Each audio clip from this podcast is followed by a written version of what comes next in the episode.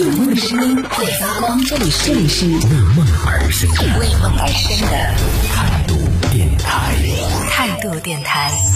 这里是为梦而生的态度电台，我是男同学阿南，跟大家来分享到一个信息是，马上就要到了过年了。二零二一年的农历小年的火车票呢，已经在一月六号的时候就已经开始正式开抢了。在听节目的朋友，如果说有需要买票的朋友呢，可以通过互联网或者是电话的方式来进行购票。而二月十号，也就是腊月二十九和二月十一号，呃，就除夕当天的火车票起售的时间呢，是从二零二一年的一月十二号和一月十三号这两天，可以来买到腊月二十九和除夕当天的一个火车票。那需要特别提醒到各位的就是，今年的这个铁路一二三零六的网站售票的时间呢，也是进行了一个调整，将会从每天早间的六点到晚上二十三点三十分这样的一个时间呢，调整到延长，应该说是延长到每天早上提前了一个小时五点钟开始售票，然后晚上依然是到二十三点三十分。那如果说过年需要抢票回家的朋友呢，也一定要注意了这个放票的具体的时间，不要错过了，因为它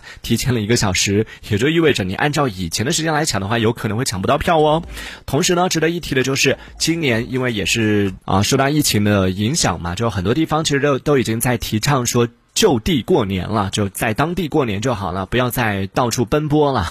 就大家在各自的城市来进行过年，因为现在国内也是出现了一些这种疫情的情况，有进行一些反复，所以呢也是比较整个还是有一点危险的吧。大家如果说在这种时候，在过年的时候人又比较多，然后在这种啊火车啊或者是这种公共交通工具当中出现人群聚集的话，同样也是会增加这样的一个啊就是出现患病的一个风险。所以在这种情况下呢，还是建议大家可以就近就地来进行过年。同时呢，如果真的一定要回家，然后一定要买票，但是又买不到火车票，或者说是火车人太多了，怎么办？这种情况下，可以建议大家看一下春运期间的一个机票，因为在目前了解到的是，在春运期间的部分机票的价格呢，也是出现了一定幅度的这个下调，甚至是出现了火车啊飞机票比火车票更便宜的情况。比如说像从北京到武汉的这个机票啊，最低的价格呢，就比高铁的二等座的票价是将近便宜了接近一半吧，